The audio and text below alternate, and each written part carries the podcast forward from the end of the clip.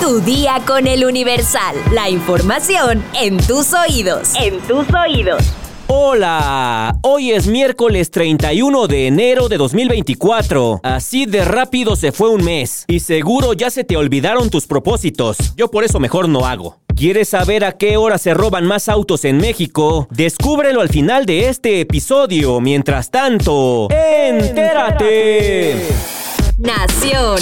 Mario Aburto Martínez, asesino confeso del ex candidato presidencial del PRI, Luis Donaldo Colosio Murrieta, tiene su libertad en manos de la Suprema Corte de Justicia de la Nación, la cual aún no se pronuncia sobre la impugnación de la Fiscalía General de la República contra el amparo otorgado al michoacano en octubre de 2023. Y es que en diciembre del año pasado, el máximo tribunal del país admitió a trámite el recurso de revisión que la Fiscalía General de la República, a cargo de Alejandro Tramitó para echar abajo la resolución del primer tribunal colegiado de apelación que dejó sin efecto la sentencia de 45 años dictada en 1994 contra Burto Martínez por el delito de homicidio calificado. El primer tribunal colegiado de apelación dejó sin efecto la condena de 45 años contra Mario Aburto Martínez y ordenó dictar una nueva conforme a lo que establecía el Código Penal de Baja California en la época en la que ocurrió el magnicidio en Lomas Taurinas en Tijuana. Al momento de los hechos, el 23 de marzo de 1994, el delito de homicidio doloso se castigaba en Baja California con una pena de 15 a 30 años de prisión, por lo que la nueva sentencia contra Burto Martínez no deberá exceder los 30 años y la condena se daría por cumplida para finales de marzo de 2024.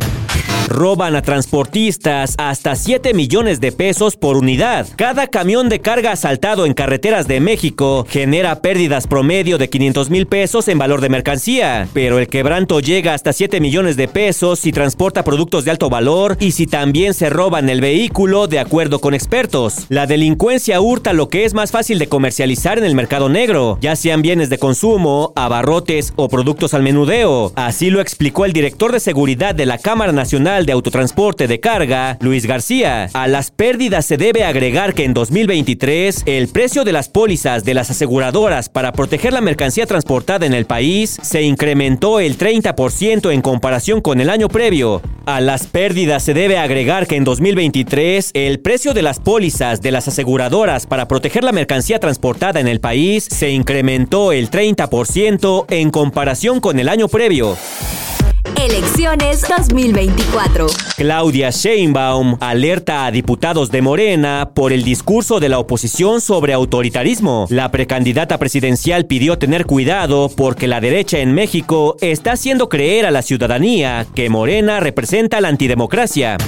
Xochitl Galvez reta al presidente Andrés Manuel López Obrador a revelar los estados financieros de las empresas de Amílcar Olán, amigo de sus hijos. La candidata de la alianza opositora retó al presidente a revelar detalles de los contratos millonarios que ha obtenido en esta administración este amigo de sus hijos.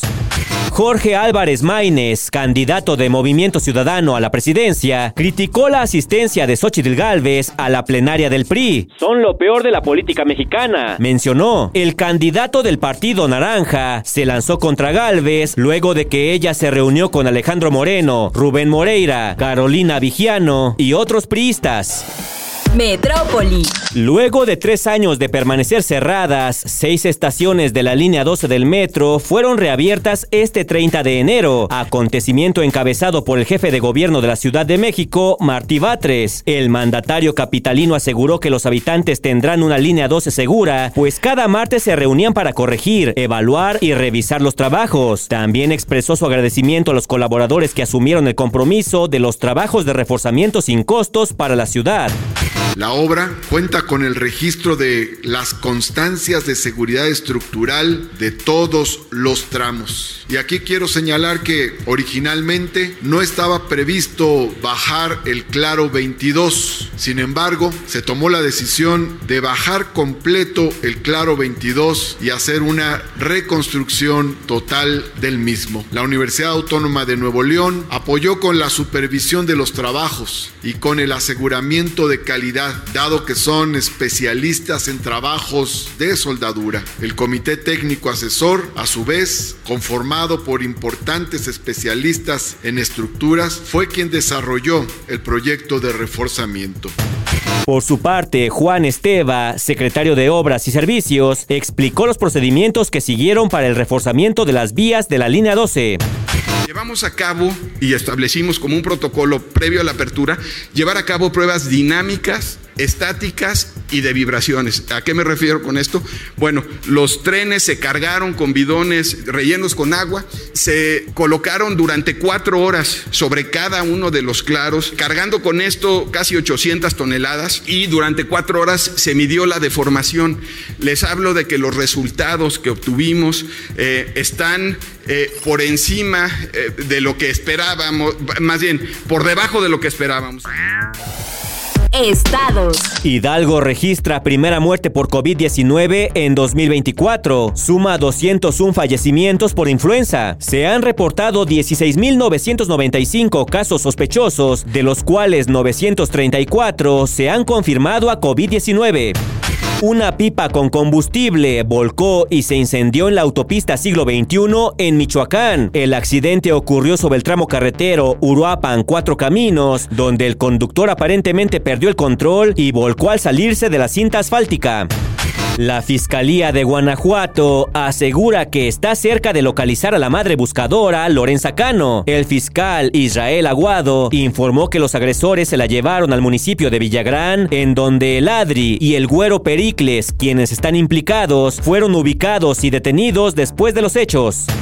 En Morelos, la oposición acusa desfalco de 3 mil millones de pesos en la administración de Cuauhtémoc Blanco. El gobierno del estado afirmó que las acusaciones de Lucía Mesa, precandidata por el PRI, PAN y PRD, carecen de veracidad y objetividad.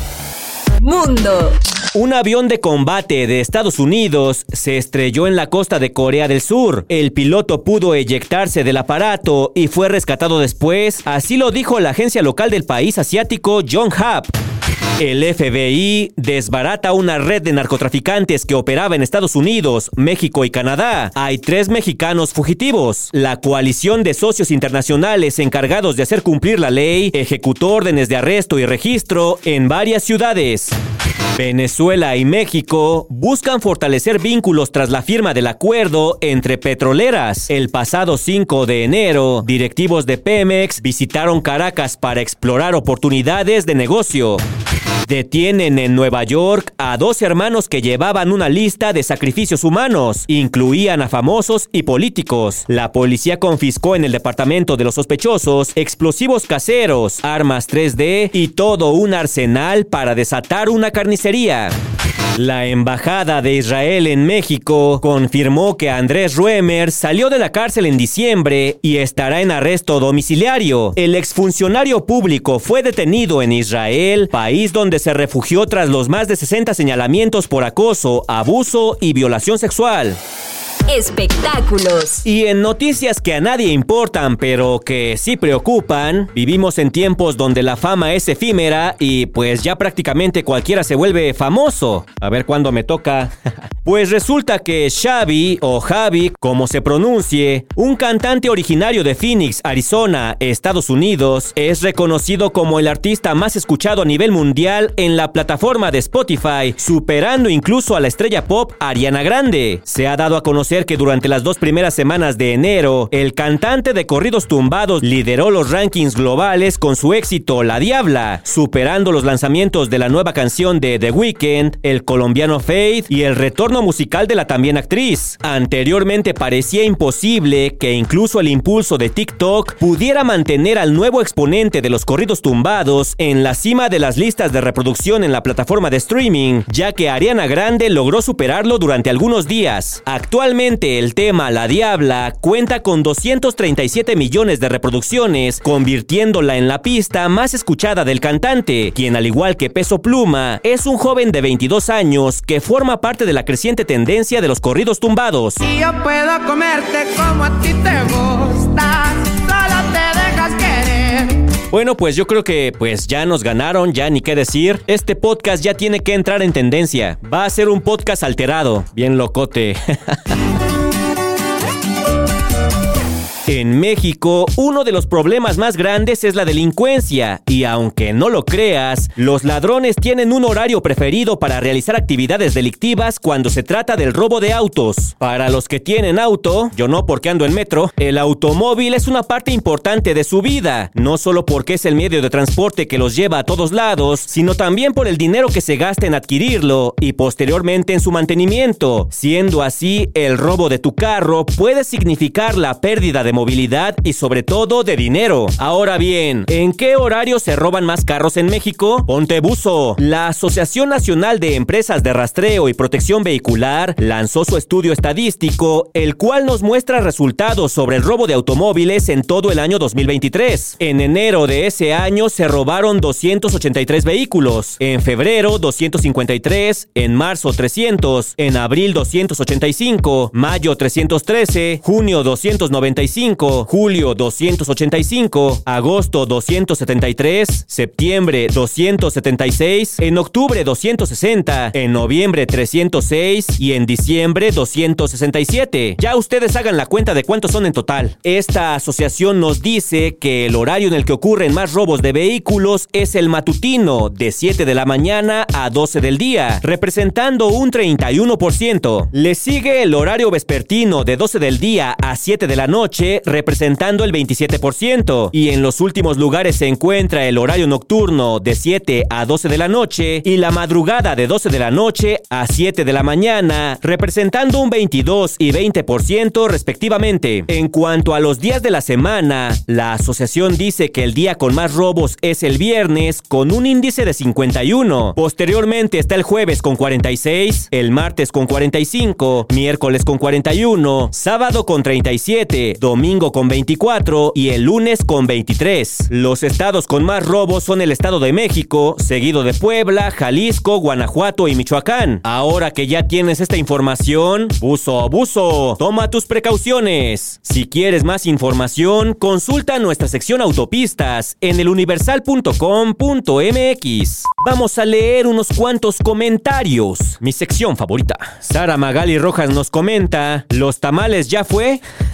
Gabo Robles nos dice, si saco el tema de Wendy Guevara con los cuates, seguramente dejarían de serlo. Monique Sosa nos comenta, mmm, ya huele a tamales. Mario Van nos dice, buenos días, ya extrañaba andar comentando. Qué padre que la cultura latina siga expandiéndose. ¿Y qué pasó con los tamales? Jesús Nicolás Luna nos dice, la megafarmacia suena más a un tema que fue electoral que realidad. Y por último, Artman nos dice, excelente día. Ojalá y la Profeco pueda actuar con contra estos enemigos que lucran con la necesidad de la gente. El agua es vital y no es justo que se lucre de esa forma. Bueno, pues ahí están sus comentarios. Muchos están preguntando por los tamales. Creo que la logística ya no nos da para este 2 de febrero, pero no se preocupen porque yo lo que digo lo cumplo y ya veremos la forma.